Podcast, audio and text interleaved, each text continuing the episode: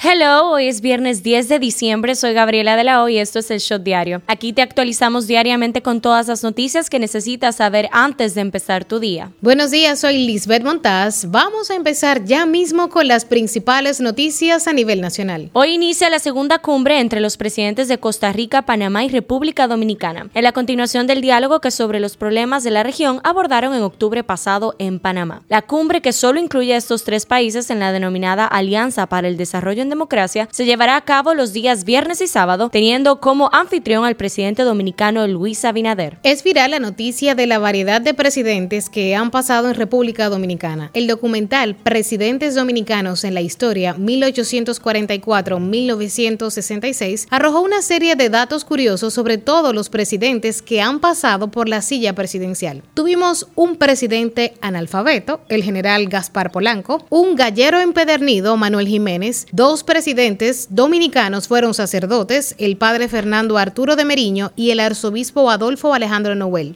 Cinco presidentes han muerto estando en el poder. Tres de ellos, Lilis, Trujillo y Moncáceres, fueron acribillados a tiros en atentados directos. Uno de ellos, Jacinto Peinado, murió de cáncer y el quinto se suicidó 43 días antes de entregar el poder, Antonio Guzmán. Francia financiará con 97 millones de dólares la ampliación del metro de Santo Domingo. Este acuerdo permitirá duplicar la longitud de los trenes de la línea 1 del metro. Esta iniciativa ayudará a transportar alrededor de 66 mil pasajeros adicionales por día laborable en esta línea, reduciendo así las filas de espera en las horas pico, según el convenio firmado entre el ministro de la Presidencia Lisandro Macarrulla y el ministro francés de Comercio Exterior Frank Riester de visita en el país. De 414.773 cheques emitidos para controlar el pago en las instituciones públicas, la Tesorería Nacional registra el reintegro de 5.119 cheques por un valor de 86 millones de pesos que no vuelven a ser pagados, reveló ayer su titular Luis Rafael Delgado Sánchez. La jueza del primer tribunal colegiado del Distrito Nacional, Kenia Romero, sigue hoy el conocimiento de la medida de coerción de los imputados en el caso Coral 5G de 2 de la tarde a 8 de la noche. Está como complicada la clasificación de la pelota. Los Tigres del Licey, Leones del Escogido y Toros del Este provocaron un triple empate en la tercera posición de la pelota invernal dominicana cuando restan siete partidos a cada conjunto. Los felinos azules desbarataron a sus rivales de las Águilas 4 a 2 en el Estadio Cibao. Los melenudos ganaron frente a los gigantes 8 a 7 y los toros por blanqueadas a las estrellas 4 a 0. Medios hablan del accidente de moto que sufrió el pelotero Fernando Tatis Jr. en Higüey. Lo catalogan como algo leve y dicen que no tuvo lesiones graves. ESPN Dominicana es tendencia por un artículo que publicaron donde exponen supuestos malos ratos, incluyendo agresiones laborales, sexuales y racistas a ex empleados de la organización de los Tigres del Licey, pero ya el Licey respondió con un comunicado negando las acusaciones y expresando asombro y consternación por las declaraciones de los ex empleados, la que consideran son difamatorias, por lo que entienden que la intención es desacreditar y desestabilizar al equipo en el tramo final de la temporada invernal de béisbol. El Licey aseguró que en sus oficinas todavía no han recibido un solo reporte de quejas, denuncias o notificaciones internas de este tipo. El dirigente político y comunicador Víctor Gómez Casanova sorprendió al debutar como voz comercial de las Águilas Ibaeñas en la radio. La primera aparición de Gómez Casanova como voz comercial del equipo ocurrió durante el partido entre las Águilas Ibaeñas y los Tigres del Licey el pasado miércoles. El presidente del Senado, Eduardo Estrella, encabezó el acto en reconocimiento a la voleibolista Priscila Altagracia Rivera Brens por sus 20 años de extraordinaria carrera en ese deporte, donde alcanzó importantes lauros representando a la República Dominicana.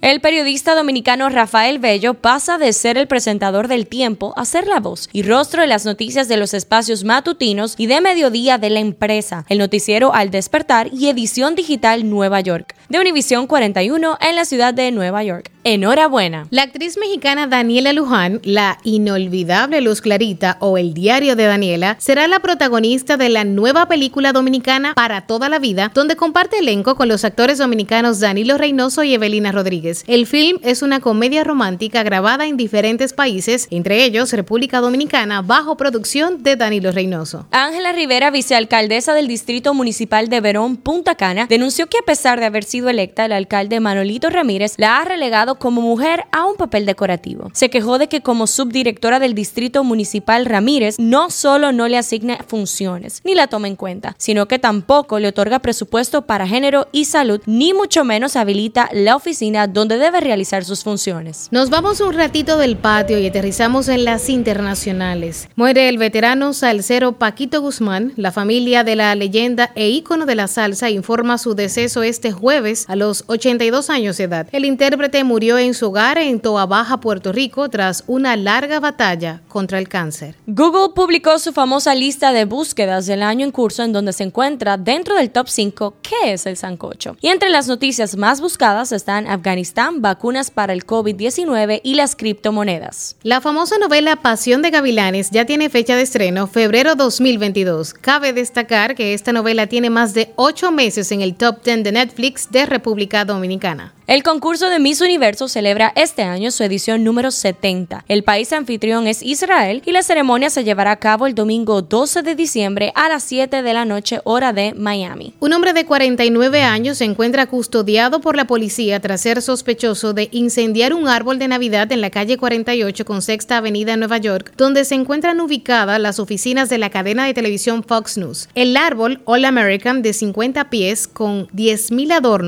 y 100.000 luces fue inaugurado ceremonialmente el pasado domingo y la cadena de televisión ha calificado el hecho como intencional. Según informes de la policía, un hombre de 49 años de edad se subió al árbol y encendió un fuego que provocó que éste se envolviera en llamas. El fuego fue extinguido y los agentes que respondieron arrestaron al sospechoso, quien ha sido acusado de este crimen, indicaba el reporte policial. La Fórmula 1 es tendencia porque este domingo es la última carrera de la temporada 2021 y la última de Kimi Raikkonen, quien había anunciado su retiro hace unas semanas. La democracia enfrenta desafíos continuos y alarmantes en todo el mundo, dijo el jueves el presidente de Estados Unidos Joe Biden al acoger una cumbre sobre democracia en la que generó controversia al no invitar a China y Rusia ni a ocho países de Latinoamérica. Biden dijo que las tendencias apuntan en gran medida en la dirección equivocada, que más que nunca la democracia necesita paladines. Modelos con discapacidad quieren romper un tabú en Costa de Marfil Amputadas de una mano en silla de ruedas o en muletas, una veintena de modelos participaron en un desfile de moda en Abiyán para romper un tabú. Silvia, apoyada en muletas, abre el desfile al borde de la piscina de un gran hotel de la capital económica de Costa de Marfil ante un público entusiasta. Edson Arantes Donachimento Pelé, de 81 años y para muchos el mejor futbolista de la historia, fue hospitalizado en Sao Paulo para continuar con un tratamiento de quimioterapia, informaron este miércoles fuentes médicas. Miles de fieles católicos haitianos participaron este miércoles en la tradicional procesión de veneración a la Virgen de la Inmaculada Concepción, en un recorrido por calles de Puerto Príncipe que también fue el marco para denunciar la inseguridad y la crisis sociopolítica que atraviesa el país. Hubo personas que portaban banderas haitianas, otras alzaban pancartas de tinte político en las que denunciaban los males que afectan a la nación más deprimida del continente.